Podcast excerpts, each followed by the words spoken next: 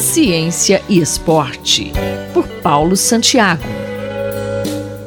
Este Ciência e Esporte fala sobre o tracking computacional, ou rastreamento dos jogadores em campo, a atividade que começou como pesquisa científica hoje virou grande negócio de empresas de tecnologia. Professor Santiago, como funciona essa busca por informações no esporte? Olá, ouvintes da Rádio USP. Essa atividade começou como pesquisa no interesse de saber as demandas, principalmente física, né, qual era o valor que um jogador corria ou quanto ele se deslocava durante uma partida de futebol. Então, para saber quais eram as distâncias percorridas, depois passou para entender quais que eram as especificidades de cada posição em termos de velocidades que eles atingiam durante ações específicas de jogo e logo na sequência culminou com o acoplamento de atividades técnicas chamados aí de scout, então medir as atividades que foram feitas e junto os fundamentos que foram realizados, como domínio, condução, drible, passe, chute a gol.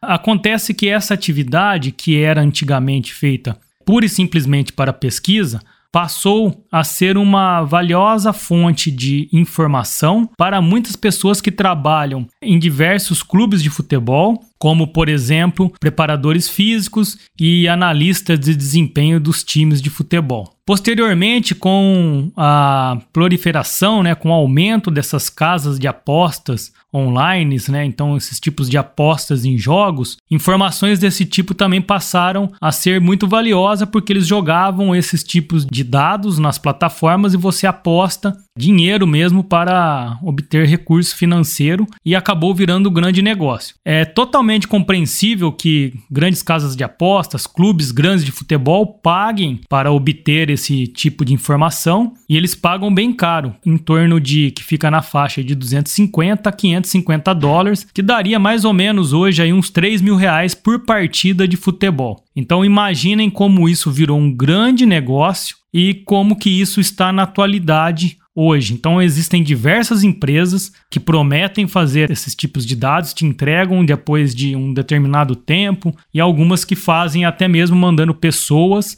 que são das casas de aposta que vão colocar na hora lá em tempo real do jogo. Então isso virou um grande comércio e é totalmente compreensível que empresas e clubes paguem por isso, mas na pesquisa a gente ainda fica um pouco triste porque boa parte dos pesquisadores, pelo menos, deveriam ter condição de entender e realizar esses tipos de análises de forma independente. O que acontece é que foi para o mesmo lado, em alguns casos, de como são as pesquisas que têm a parte de análises clínicas, análises biológicas, que você envia a amostra para um grande laboratório, ele faz todas as análises e te devolve depois os resultados. O mesmo está acontecendo com esse tipo de ferramenta no futebol ultimamente. E qual a saída para a independência dos pesquisadores? Olha, não tem outra saída a não ser para pesquisadores e pessoas que precisam desse tipo de dados é criar independência, criar autonomia. E a melhor forma de você se tornar independente e criar autonomia é estudando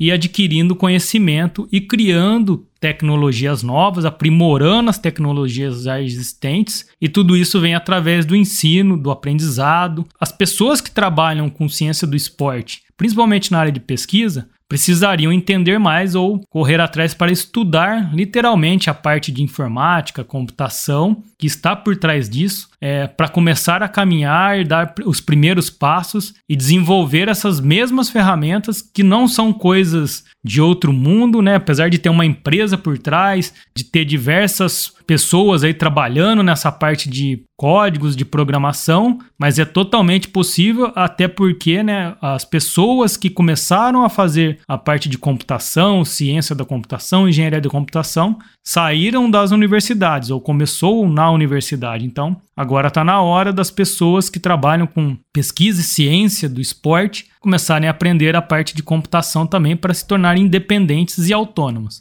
Só assim que esse tipo de dificuldade, esse tipo de impedimento de obter esses dados será solucionado. Obrigado e até a próxima coluna. Ouvimos o professor Paulo Roberto Santiago, da Escola de Educação Física e Esporte da USP, em Ribeirão Preto. Rita Estela para a Rádio USP.